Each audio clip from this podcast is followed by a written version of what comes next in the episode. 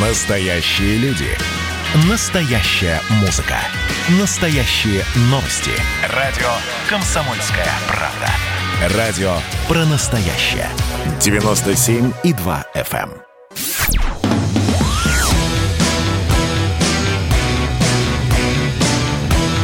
«Война и мир». Программа, которая останавливает войны и добивается мира во всем мире. Значит, так, называется у нас, конечно, программа «Война и мир». Мы тут все толстовцы в душе. Но сегодня у нас скорее такой военный эфир, потому что, друзья мои, новости поступают, мягко говоря, тревожные. Поступают они сегодня с утра. Вы наверняка, слушая новости на радио «Комсомольская правда», примерно уже понимаете, о чем я говорю. Перед тем, как мы перейдем к сути вопроса, напоминаю, меня зовут Надана Фредериксон. Сегодня я ваша покорная слуга. Ну и со мной мой коллега Аббас Джума, журналист, международник, из издание «Ариафан», правильно? Правильно. Когда... Агентство. Агентство, извините. Когда-то Аба, чтобы вы понимали, для тех, кто забыл, работал в стенах комсомольской правды, а потом бросил, предал. Но вот сейчас вернулся.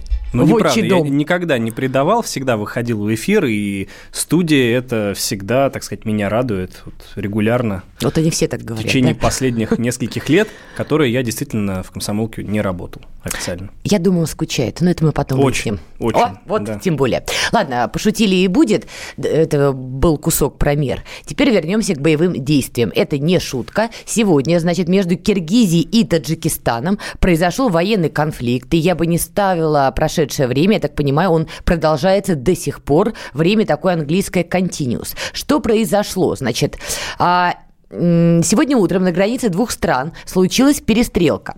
Стрельба началась на спорной территории около пункта распределения воды на Тарткульском водохранилище. По заявлению киргизской стороны конфликт спровоцировали граждане Таджикистана. Они якобы начали вешать камеры наблюдения на спорной земле, чем вызвали недовольство местных жителей.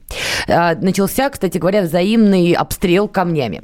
В, в Душанбе при этом говорят, что киргизские военные первые первыми открыли огонь по таджикским пограничникам.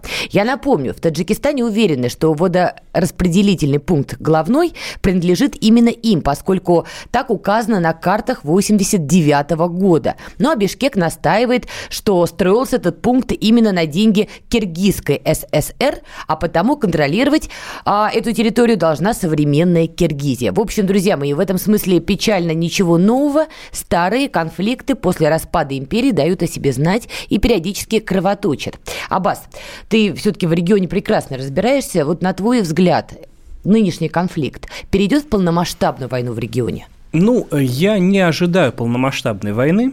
История эта началась не вчера и не позавчера. Так или иначе, локальные конфликты, конечно, э, будут происходить, как это было до, но до серьезной войны, сдается мне, не дойдет, просто потому что, во-первых, страны к этому не готовы, и вряд ли там есть желание начинать серьезную войну. Э, ни в Таджикистане, ни в Кыргызстане об этом просто не думают. Я подозреваю, что ну, тоже руководство Таджикистана больше заинтересовано, ну, в лице Имамали Рахмона, конечно, поддержание там, собственного имиджа, отца нации за счет вот этих националистических настроений. Так это связано с боевыми э, действиями. Ну, боевые действия локального характера, какие-то стычки, да, мы же говорим о полномасштабной войне между двумя государствами, да. кстати, которые умеют воевать, и там, и там достаточно воинственные два народа, э, талантливые вояки, но еще же есть Россия. И это все-таки страны члены ОДКБ, угу. это наша, мы уже к этому привыкли, избитому выражению «подбрюшье». Вот не люблю это выражение ну... «подбрюшье». У меня, знаете, не самые приятные ассоциации. С подбрюшьем? Да, разные мыслями в голову приходят, не совсем ну, приличные. Ну, почему? Ну, прилично, неприлично, тем не менее, когда тебе подбрюшье щекочет, это иногда может быть приятно. А когда тебе в подбрюшье, значит, э, суют нож, это доставляет дискомфорт. В общем, для России это болезненный участок, это э, важный регион, и допустить там войну нельзя, как это было на Южном Кавказе. Как ты считаешь, а возможно ли... Во-первых, я отмечу, это не первый далеко конфликт между Таджикистаном и Киргизией конкретно за этот участок. И не последний, и, полагаю. К сожалению, да. Напомню, в мае того года, то есть буквально вот ровно год назад, там тоже были столкновения. Правда, очень длинная граница, очень длинная граница, очень сложно демаркировать. Угу. Там, по-моему, демаркирован, по-моему, ну, чуть больше 500 да, вот, участков, э, километров, в смысле, из почти тысячи километров. Угу. Вот. Э, сложный участок, безусловно. И претензии, ну, как ты правильно сказал в начале программы, э, вот Развал империи влечет за собой такого рода конфликты. Как ты думаешь, а вот мигранты, которые трудовые мигранты, работающие в России, они и из, Таджи... из э, Таджикистана, и из Киргизии, возможно ли, что этот локальный конфликт может перекинуться на наши улицы?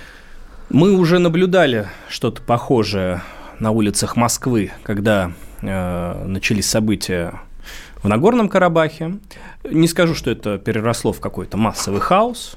К счастью, диаспоры и с одной, и с другой стороны повели себя более чем корректно и адекватно, призвали к миру и спокойствию, и конфликт был исчерпан.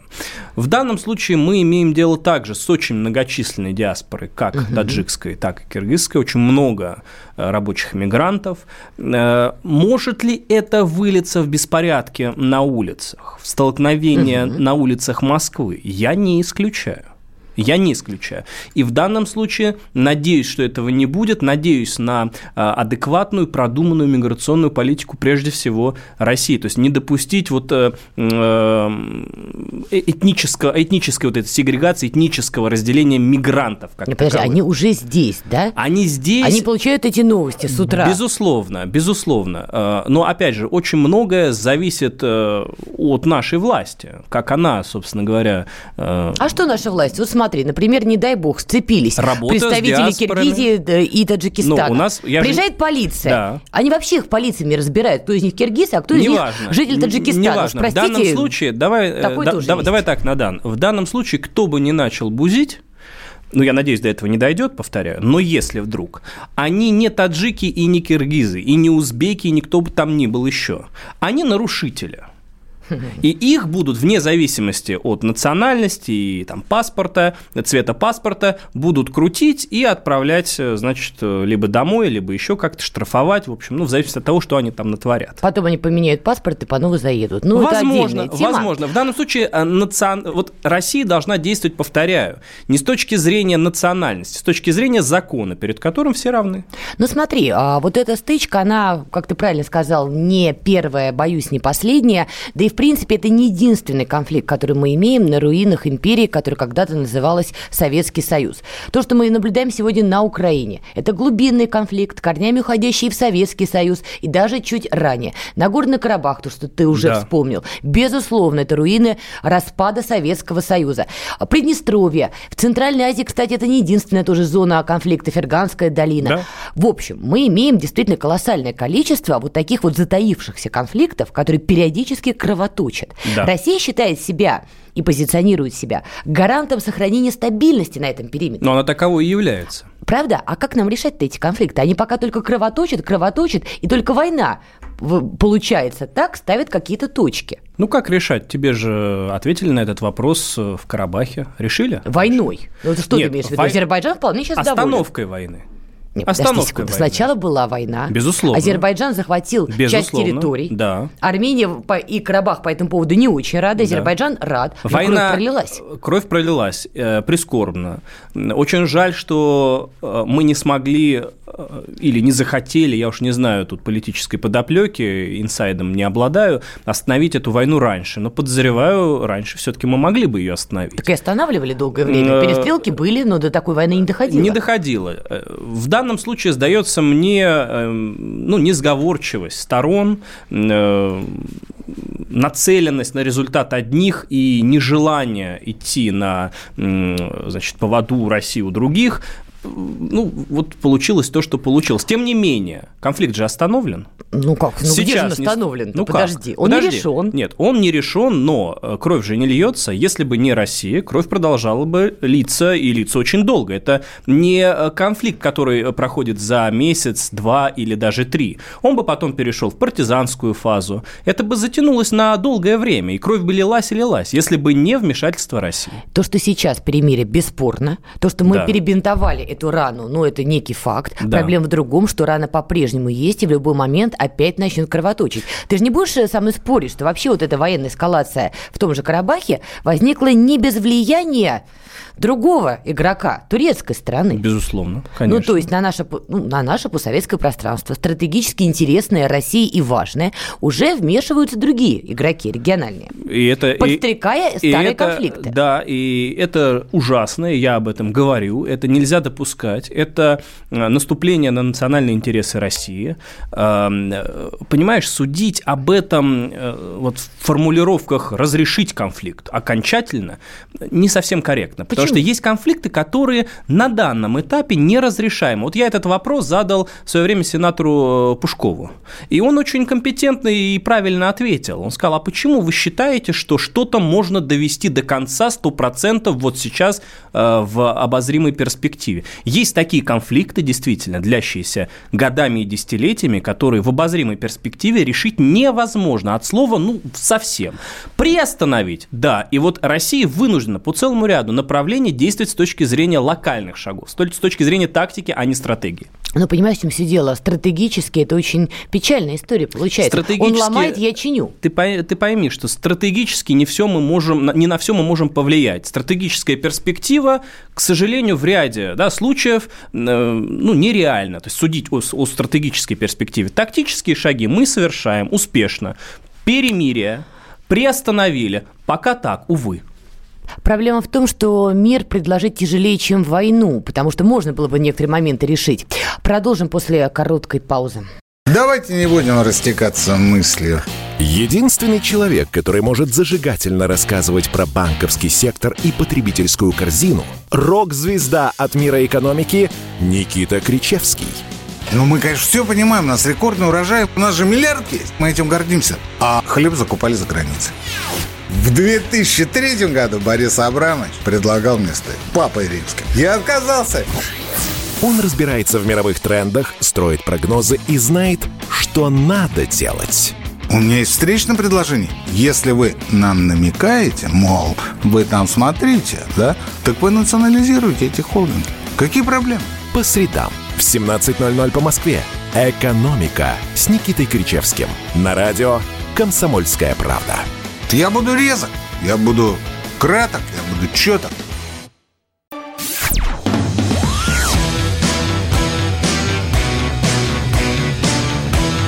«Война и мир».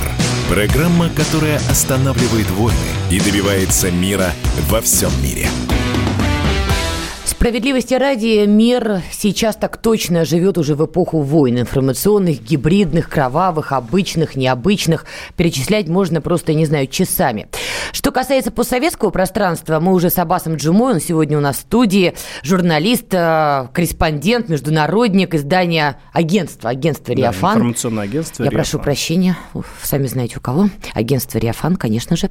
Так вот, а, мы уже говорили о том, что постсоветское пространство имеет огромное количество вот этих вот конфликтов, кровавых конфликтов. Не знаю, мне кажется, их можно было бы решить, если бы торговать миром было бы выгоднее, чем торговать войной. Сколько раз даже на нашей с тобой памяти речь шла о банальном. Ребята, интеграционный проект теоретически есть формула решения разных конфликтов. Ну, например, Молдова, Приднестровье в одном интеграционном проекте, Евразийский союз, там назовите его как угодно, да, и казалось бы, все уже, проблема решена.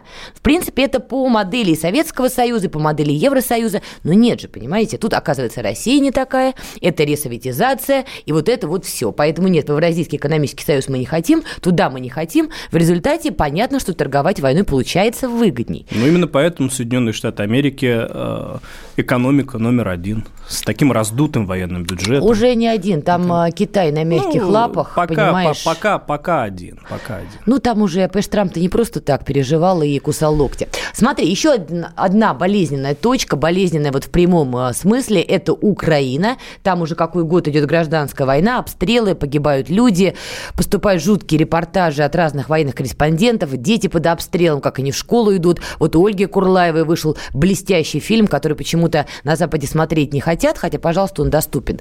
Но, в общем, показывает истинное лицо, что такое война. Как ты помнишь, Владимир Зеленский тут э, решил быть остроумным, записал видеообращение, предложил а, президенту России встретиться, поговорить в Донбассе. Путин в ответ заметил, что в Донбассе надо встречаться с представителями ДНР и ЛНР. Давайте встретимся в Москве.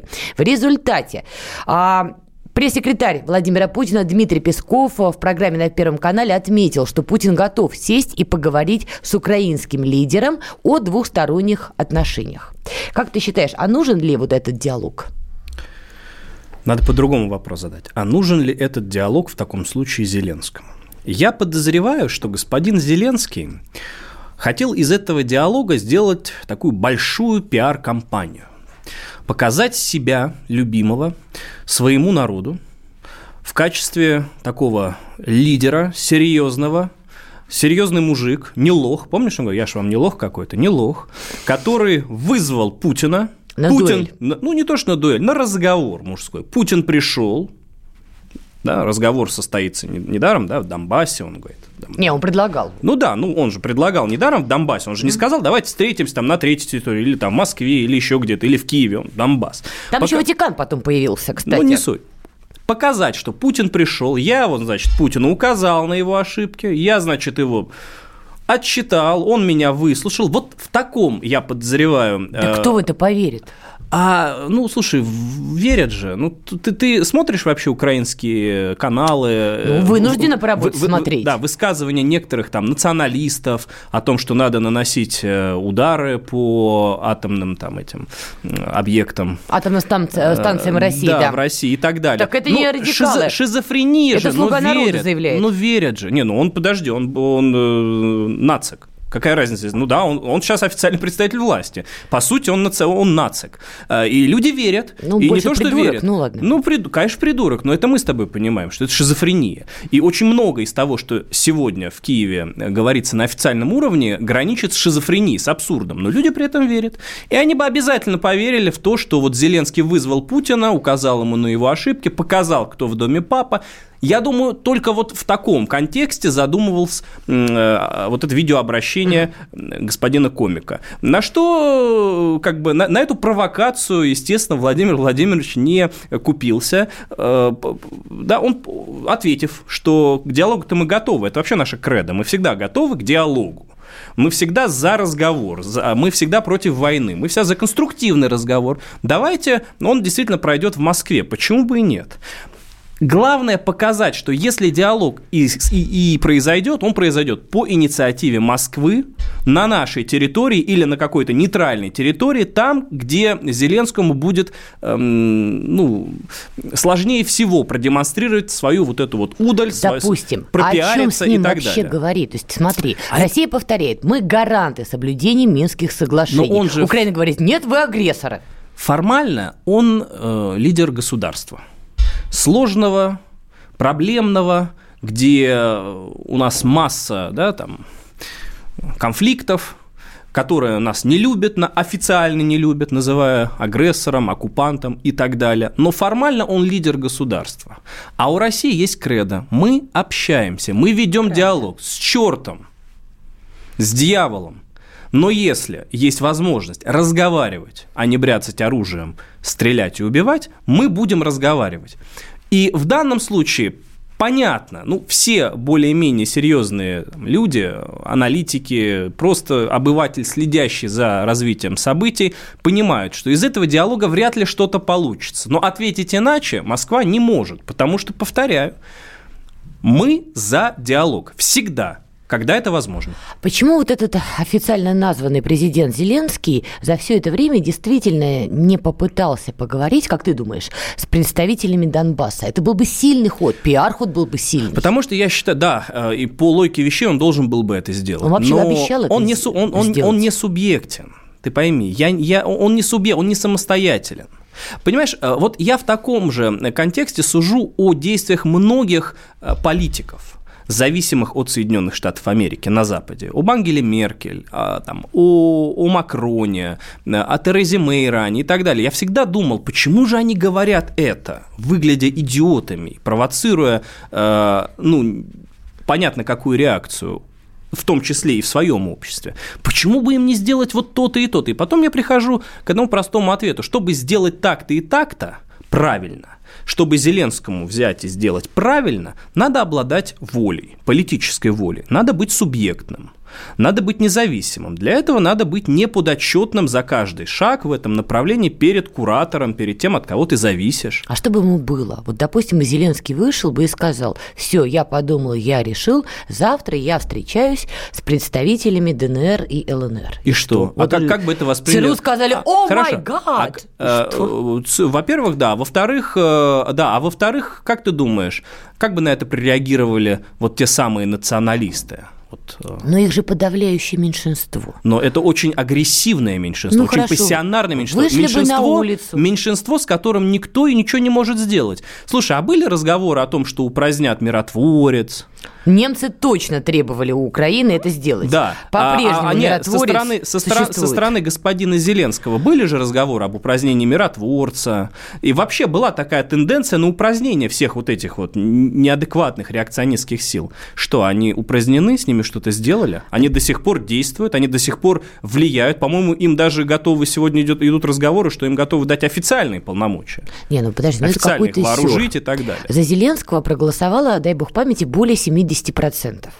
То есть эти люди голосовали за его повестку. Нет войне, как, как он заявлял, Конечно. да? В Донбассе наши граждане, их надо не бомбить, Конечно, с ним надо что- договариваться. да, потому что- За ним 70%. Да, народа, обыкновенных людей. Ну а чего он боится меньшинства-то радикального? А дела вот эти мерзкие делают подонки, понимаешь, не народ.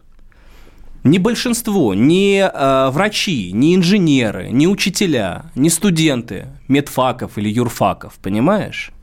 Э, не школьники. Это делает определенная категория радикально настроенных м, граждан. Мы все знаем, кто они и откуда, где они э, принимали участие, в каких делах. Мы понимаем, что с ними бороться не могут. Повторяю, Так была... может нам с Аваковым вести переговоры? Если ты все время нас уводишь на то, что это ключевой момент, ну, может, нам Арсена Борисовича А, Ну, позвать? хорошо. И тогда мы возводим Арсена Борисовича до статуса значит, лидера украинского. И тогда, и тогда мы противоречим э, тому, о чем сами говорим, что мы за закон, что мы за диалог с законной властью. Ну, с, там, если эта власть ничего не решает. Вот в этом самая главная проблема, что э, и сделать с ней практически ничего невозможно.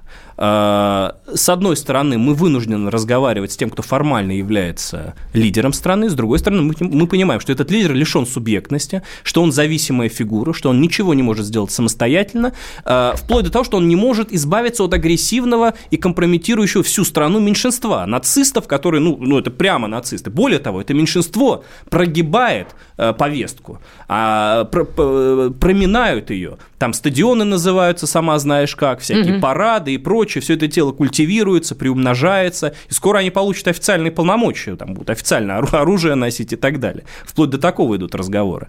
В этой связи у меня вопрос. Кто там действительно власть? Вот эти вот товарищи или господин Зеленский? я Ответ скажу. очевиден. Но Россия не может разговаривать с этими товарищами. Знаешь, что заложником чего на самом деле является Владимир Зеленский? Потому что версии, что там э, американцев, э, Коломойского, Ахметова, Медведчука и бог знает кого еще нет. Все очень просто. Давайте посмотрим, а кто является охраной президента Зеленского? Это очень важный вопрос. Это люди, которые охраняют его дух и тело от возможного убийства. Это люди, которые могут сами что-нибудь куда-нибудь подмешать и сделать так, что президент занемог до невозможности. Так вот, по моим данным, охрана а, господина Зеленского, в общем, получает зарплату не у Зеленского, а как раз у других людей и не у американцев. Она получает зарплату одного олигарха. Имя называть не буду, потому что документов нет. Но этот олигарх хочет, чтобы происходило то, что происходит. Короткая пауза. Мы тут порт-ячейку организовали, «Бычье России» называется. Я секретарь, это мой актив. А вы кто такие? Он пришел на радио «Комсомольская правда».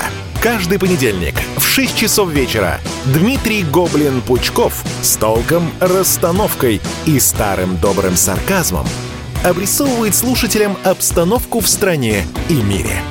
Руководитель этого шапито, массовик-затейник Зеленский, он никто. Это даже не петрушка, насаженный на руку.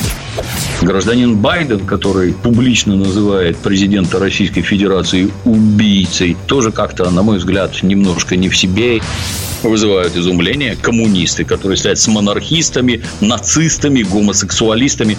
Вас-то что туда принесло? Я могу понять, чего хотел Владимир Ильич Ленин. Полного изменения общественного строя. Вот это вот действительно серьезная задача. Каждый понедельник в 18.00 по московскому времени. Подключайтесь. Гоблин плохого не посоветует.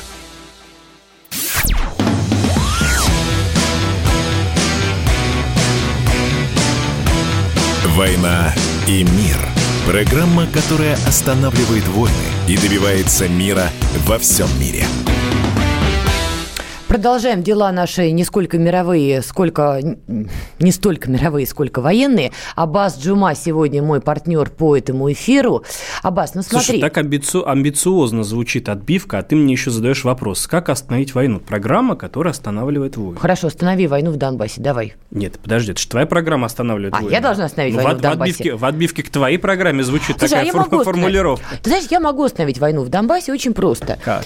А, вообще там многие люди получают паспорт Российской Федерации. И? Это граждане России. А это значит, что акт агрессии против них это акт агрессии против России. Ну, а и, как я заметила и, а, по поведению а если, европейцев, если... с нами воевать никто не да. хочет. А можешь ли ты сказать, что существует тенденция к прекращению войны по мере того, как э, раздаются все больше и больше российские паспорта? То есть это, это параллельные какие-то действия? Ты знаешь, да, я думаю, это сильно э, охлаждает пылкие умы на Украине, потому что все понимают, к чему это приведет. Принуждение к миру пока никто не отменял. И Саакашвили, который бегал у них по крышам на Украине, может подробно рассказать Зеленскому и но ну, Арсену нет, ну, Борисовичу, ну, к чему ты, все ты, это приведет. Ты хочешь сказать, что, когда, что по мере того, как раздаются российские паспорта, война сходит на нет? Это очень серьезный сдерживающий фактор, что не отменяет а, провокационного поведения радикальных элементов, которые не подчиняются ВСУ. Это факт. ВСУ хотели бы, не, ну, вот эти это, радикалы им подчинялись. это сдерживающий это фактор или это решение конфликта? Это сдерживающий фактор. Все-таки не решение. А, следующий этап, чтобы решить конфликт, нужно просто обезглавить радикальное это самое меньшинство. А они вот. правда меньшинство. Конечно. Их не 90% Конечно. на Украине. Вот, кстати, хороший пример. Как вы знаете, вчера по улицам Киева маршировали отморозки в честь СС Галичины. Да-да-да, на той самой Украине, где вроде как вот этого нацизма нет, если поверить Киеву. Так вот, не верим. Маршировали, значит, эти добрые молодцы. И вот э, наш тобой коллега Иван Рассада, журналист, во-первых, узнав об этом, он вышел на улицу посмотреть, что происходит. Когда он все это увидел, он подходит к полицейским, друзья, к полицейским и напоминает им, что вообще-то де юре, но Украина вроде как это, шаркая пальчиком против нацизма, почему вы это позволяете?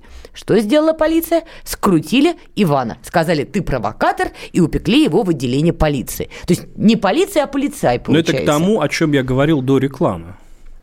Вопрос не в этом. Дайте команду полиции – вот все эти радикальные, понимаешь, головы просто сносить. Вышел с лозунгом нацистским, а у тебя сел. Есть, а у тебя есть точные данные о том, что полиция против этого и просто вынуждена подчиняться у приказу? У меня, нет, любая полиция в любой стране подчиняется приказу. Да. Но есть ли у тебя сведения, может, какой-то инсайт, что полиция в душе-то против, они против нацизма? А, Я тебе так скажу. Кто знает, вдруг, полиции... вдруг подавляющее большинство полицейских Нет, за всю эту движуху? Вряд ли. А на чем ты основываешься? Я думаю, а я сужу даже по российской полиции. Полиция это Не, подожди, мы говорим об украинской людей. полиции. Причем все российская? Люди есть люди. Люди носители разных Хорошо, идей да. и мыслей. Но там я нац... уверена, нацисты это тоже люди. Полиция есть носители радикальных идей, да. которые в глубине души сами да. не против за СС Галичину-то постоять да. На Украине. А есть те, которые смотрят на это с ужасом. Да, и у меня вопрос следующий. С чего ты решила, что э, вторых больше, чем первых?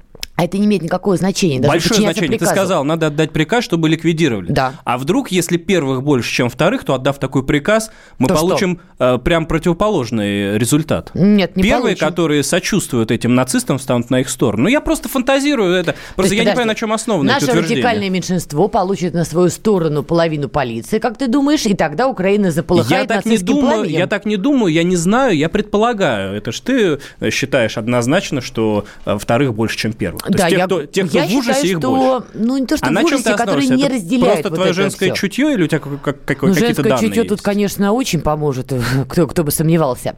Мне так кажется. Хорошо. У меня нету каких-то выкладок Понял. и так далее, ну, но мне лично хорошо. кажется, что украинская полиция в большинстве своем не разделяет. Ну, опять же, повторюсь, на данном этапе это смысла особо не имеет. Они должны подчиняться приказу. Вот если бы Нет, был очень, приказ нет, от МВД очень... всех, кто вышел с таким лозунгом сажать... Понимаешь, в чем суть? Это имеет смысл по той причине, что э, приказы меняются в зависимости от того, как меняются те, кто э, их отдает. А вот что внутри у человека, это остается вне зависимости, от того, вне зависимости от того, кто у власти. И в данном случае я надеюсь очень, что твое чутье тебя не подводит, что то, что тебе кажется, это не, э, не просто кажется. Проверить а... мы это можем только одним способом. Если Арсен Аваков скажет э, гасить всех, кто произносит СС Галичина, Адольф Гитлер, да. Бандера и мы посмотрим, и кто исполнит да, приказ, а кто нет. Я, кстати, глубоко убеждена, что Аваков прекрасно знает о статистике настроений в украинской полиции. Есть у меня такое сильное ощущение. И, думаю, не дает он этот приказ не потому, что боится, что большинство полицейских на Украине сподвижники таких идей. Он не дает этот приказ по политическим соображениям. Радикалы – это очень удобная наземная сила, при помощи которой можно менять политические моменты. Помнишь, как Порошенко эти самые радикалы бомбардировали свинками? когда он пытался переизбраться. Нет, я не, я... А до этого часть радикалов прекрасно получали от него гривны я и исполняли считаю, его заказы. Да, я также считаю, что это очень серьезный рычаг давления, иначе бы с ним э, давно справились, с учетом того, что так, такая заявка уже как бы была. Но... Кстати, вот хороший пример. Там на Украине, значит, бегает такой персонаж, у него погоняло Боцман. У него до этого был другой, погоняло Малюта. Ну, в общем, человек делает ребрендинг, как террористы на Ближнем Востоке, постоянно меняет себе ник э, никнеймы. Суть это не меняет. Значит, удивительный персонаж. Про него всем все давно известно, и даже украинской стороне все его досье. Да. Они же сами его характеризуют как полного отморозка. С ним невозможно ни о чем договориться. Но он не сидит. Он не то, что не сидит. Знаешь, на чем он, за счет чего он живет? Так. Он исполняет заказы. По крайней мере, до недавнего времени исполнял. Надо где-то на Украине отжать у кого-то бизнес. Понимаете, вот эти вот лютые 90-е, не лихие, а прямо лютые. Надо кого-то припугнуть. Приезжает боцман со своей, значит, бригадой трех с половиной коллег на вооруженные до зубов. Он, кстати, очень любит оружие. И дальше как-то человек тут же вступает в переговоры и отдает все, что у него хотят забрать. То есть такие люди нужны, таким как Коломойский, например, и да. не только Коломойский. И скорее проблема в этом. То есть мне кажется, не надо искать, сколько внутренних сторонников этой идеологии. Проблема в другом. Украина скатилась в лютые 90-е, где отжать гораздо проще, чем решить по закону. И вот это глобальная проблема. Решить ее можно, наведя порядок, но надо начинать с экономики. Нет экономики, нет порядка, это закон. А ты не наведешь там сейчас порядок в экономике, они все закредитованы по самой не, не я, хочу. Ну, хорошо, да. Я тоже за все хорошее и против всего плохого. А заметь, даже на примере России мы проходили лихие 90-е. Мы как никто знаем, что такое вышел за хлебушком, а получил пулю промеж глаз. Да, и в мы, как, случае. и мы как никто знаем, что решение этой проблемы кроется в сильной воле лидера и экономики. Вспомни, ну, какой сильная, был экономический силь... взлет в начале да, нулевых. Сильная воля руководителя, когда руководитель может железным кулаком хлопнуть по столу и сказать так – ну и дальше по тексту. Вот смотри, найти волевого лидера на Украине, я думаю, можно. Скажу, знаете, в стилистике Навального в некотором смысле, сколько на Украине 40 миллионов человек живет, плюс-минус, да, извините, если неточную цифру называю, но хотя бы не 8 миллионов в России, как когда-то сказал классик женского рода. Примерно 40 миллионов. Значит, в риторике Алексея Навального, что называется, уж из них наверняка найдется человек с политической волей, способный принять то или иное решение. У него другая проблема. Даже если он находится, он не может решить сейчас экономические проблемы страны, потому что страна закредитована по самой не хочу. Чтобы ее решить, надо полностью восстанавливать контакт с Москвой, ну, потому хорошо. что евразийские проекты, таможенные союзы, инвестиции, деньги, чего уж греха таить. Мы же Януковичу готовы были оказывать финансовую поддержку. Ты права, и я об этом же самом и говорю. Все начинается с воли. Пойми. А... Все начинается с экономики и воли. Давайте Подожди, так. Ну, Воля помножена эко- на экономику. Экономика, она э, с нами вот за микрофон да, там, в студии не сядет. Да, а, Очень сядет. А, а человек, который э, принимает решения, от которых зависит того, в какую сторону пойдет далее жизнь в стране, в том числе экономическая, вот это да. Хорошо, давай выведем более давай, понятную да, формулировку. Да, Нужен человек, который соберет кошельки по стране на Украине и скажет, значит так, товарищи, часть ваших кошельков будет работать на благо Родины, то есть Украины. Завязывайте друг у друга все отжимать, Конечно. завязывайте фиртыша гнать ту вену, ту не вену, хватит Конечно. вот это вот всего, усадить там, не знаю, Коломойского, Ахметова, Фиртыша вернуть на Украину поговорить и прочих олигархов и сказать, значит так, мужики. Вот ты сейчас сказала Давайте поговорим. абсолютно правильную вещь. И я об этом толдычу. Должен быть человек, который придет и скажет, так, у нас тут война. Помнишь, у нас же тоже была война? Конечно. Пришел человек и сказал, так, вот война, останавливаем эту войну. И делает волевое решение, заявление, война останавливается. Дальше, так, давайте кошелечки. Mm-hmm. Не хотите, в тюрьму на 10 лет. Это ты про Ходорковского. Ну, например. Выдержал паузу. Ну, например. Это про Ходорковского, Ну, например. Да. Все же начинается с волевых решений независимого Э, человека, охранники которого не могут ему что-то подмешать в любой момент. Согласна? Да, Давай к следующей здесь, теме. Здесь категорически согласна. Давай к следующей теме. А на следующую тему у нас с тобой особо много времени не остается, но она важная. Да. Это еще одна, кстати, вот тоже точка на постсоветском пространстве, болезненная. Мы уже о ней начали говорить на Горный Карабах, но также важно в этом ключе говорить и про Армению, и про Азербайджан. В этом связи должна сказать, что министр иностранных дел России а, планирует посетить э, с рабочим визитом Ереван 5-6 мая и 10-11 мая Баку. Как ты считаешь, Армения, какие у нас будут отношения? Да, они, в принципе, нормальные, с учетом того, что без России Армении придется очень туго. Это ты скажи тем армянам, которые обожают сейчас Байдена за признание геноцида армян, да не важно, событий в Османской не империи. Важно. Армяне имеют право радоваться тому, что было сказано. Байден Ум, герой для да, них. Да, пожалуйста. Для умных армян это все-таки бла-бла.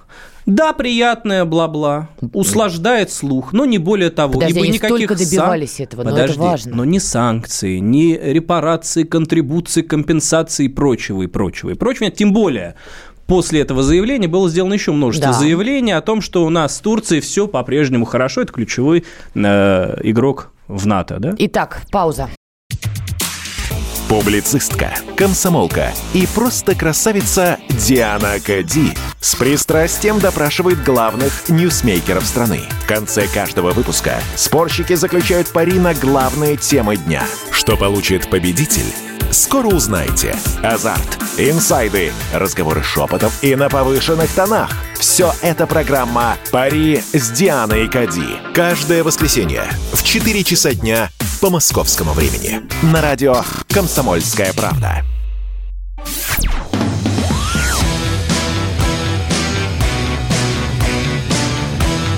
«Война и мир» – программа, которая останавливает войны и добивается мира во всем мире. С интересом читаю ваши комментарии на Ютубе. Вот, в частности, к прошлому блоку Татьяна написала, нам бы свои кошельки собрать. Ну, Татьяна, это, знаете, знакомая повестка знакомого всем нам человека Алексея Навального. Я не знаю, я не, не калита, ничего не хожу и не собираю, но по факту давайте признаем. Россия состояние 90-х годов и Россия состояние нынешнего – это две разные страны. Значит ли это, что все хорошо? Нет, конечно, от слова не все хорошо. Но говорить о том, что мы в этом смысле повторяем сейчас путь Украины, у нас лютые, лихие, нулевые, где все скачут на галопом и друг у друга что-то пытаются отнять, нет. У нас есть какие-то правовые механизмы, и экономика у нас, давайте так, она как минимум не мертва. Ну, плюс давайте еще понимать, в каких условиях мы живем, тотального давления. Но, тем не менее, экономическую тему очень любил поднимать а, Алексей Навальный, который в местах не столь отдаленных. Теперь его штабы закрылись, и Леонид Волков заявил, что официально сеть штабов Навального распускается. Аббас, у меня к тебе такой вопрос. А, смотри, пока был Навальный на свободе, те, кого мы в России называем либералами, и они сами себя так называют, у них худо-бедно был, был мир, любовь и морковка. Некоторые любили Навального, некоторые не любили Навального, но какой-то был вот консенсус. Как только Навального посадили и начались пляски вокруг ФБК и штабов, началась какая-то лютая грызня в том крыле, которое условно относит себя к либералам. Вот ты можешь объяснить, что вообще произошло? Там кровь льется медийная. Вся эта тусовочка, всегда вызывало у меня мерзение, э, идеи, цельности, смыслов. Понимаешь, если бы эти смыслы там были, даже если бы эти смыслы противоречили моему да, восприятию добра и зла, э, и я бы с уважением относился к этой тусовочке. Это была бы оппозиция, они бы со мной не соглашались, я бы не соглашался с ним, мы бы спорили, мы бы воевали, но мы бы уважали друг друга. В данном случае я вижу карьеристов, людей, зарабатывающих деньги – на чем? На популизме, на страстях, на каком-то грязном белье, э, в том числе и на друг друге, и вытесняя друг друга э, с эм, хлебных мест, угу. пороча друг друга, постоянно давя друг на друга и, конечно же, предавая. Алексей Навальный был символом в каком-то смысле всей этой вот э, грязной тусовочки таким объединяющим действительно фактором, на мой взгляд. Вот это интересно. Э, ну, объединяя, действительно, учитывая, что все они живут на подачке, э, на донаты, на какие-то субсидии из-за рубежа от людей, которые преследуют определенные интересы, неважно, кто эти интересы будет реализовывать, да, там господин Навальный, Волков, там, Певчих и ну, прочее. Волков уже ничего не будет. Ну, и условно говоря, да, все они так или иначе, ну, были скоопер... плюс-минус, хотя даже когда Навальный э, был на свободе, э, они все равно постоянно друг с другом грызлись, там, Навальный Собчак, Навальный Познер, э, и, там, Венедиктов Навальный, там, Соболь еще там кто, они постоянно кидались друг в друга экскрементами. Для меня они все, в принципе, да, вот одна тусовочка, но я при этом понимаю, что внутри никакого консенсуса, никакой общей идеи. То есть идея была в Навальном, либер... грубо говоря. Либеральный не был. Навальный проект, вокруг которого действительно вот эти вот липучки, да, образовывались либертарианцы какие-то, еще что-то, еще вокруг этого ФБК, вокруг этих донатов, вокруг э, тех методичек, которые э, они отрабатывали в обмен на э, денежку. Слушай, а мне как вот только человек этот э, оказался неудел, да, сел справедливо, тут же началась, да, значит, вот эта междоусобица. Э, мне очень понравилось, когда Волков из Германии э, нам утверждал, что ему якобы пишут простые люди, сиди в Германии, не дай бог тебя, мы за тебя сядем. Это О, Господи. Мы за тебя посидим, а ты должен оставаться там в безопасности, потому что если тебя посадят, тогда все кончено. Они вот, с Пушкиным его перепутали, да, и буквально, и буквально через пару недель он объявляет о том, что все схлопывается. Значит, все-таки твое нахождение эм, в Германии в безопасности э, ничего не решило. Смотри, новость тут прошла. Значит, наш маленький друг Илья Яшин есть такой наш маленький друг, которого на митингах постоянно пытаются найти, потому что он очень активно призывает на них выходить, нарушая закон, а потом все бегают с лупы и ищут, а где сам Яшин-то? Яшин? Пока он сам уже в полицию не звонит с криком, мужики, ну скрутите уже меня, уже такие неловко, меня же свои побьют. Ну, в общем, как-то так. Илья Яшин заявил, что ему поступают угрозы убийства. Ты веришь, что Яшина кто-то хочет убить, кроме своих же? Да кому он нужен? Не, ну свои недовольны. Ну, недовольны, ну не до такой же степени. Слушай, ну а если даже и до такой, я вообще не удивлен. Это все хорошо ложится э, вот в то, что я сказал до. Как ты думаешь, а вот сейчас, когда нету папы отставить Навального, как ты думаешь, может быть, Яш, э, Яшин, Яшенька, Яшин решил его место занять? Потирая ручки. Ага.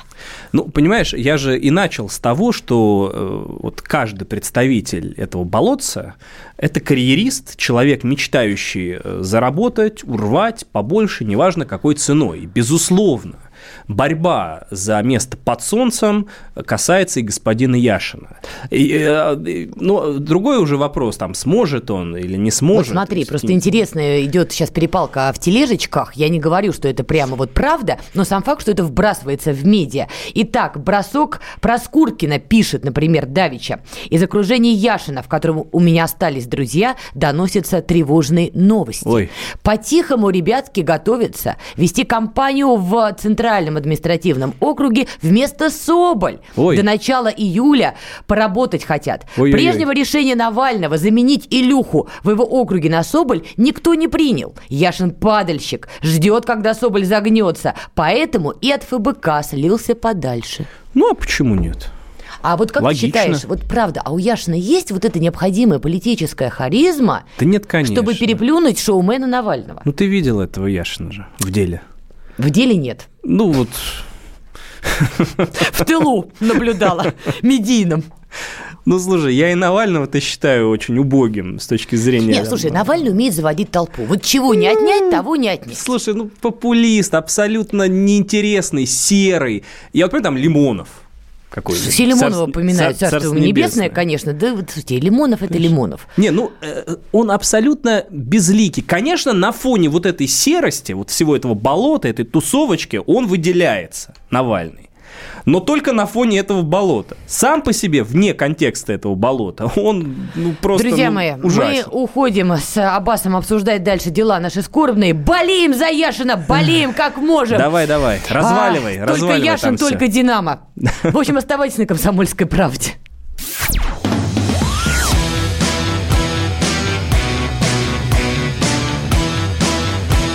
«Война и мир» –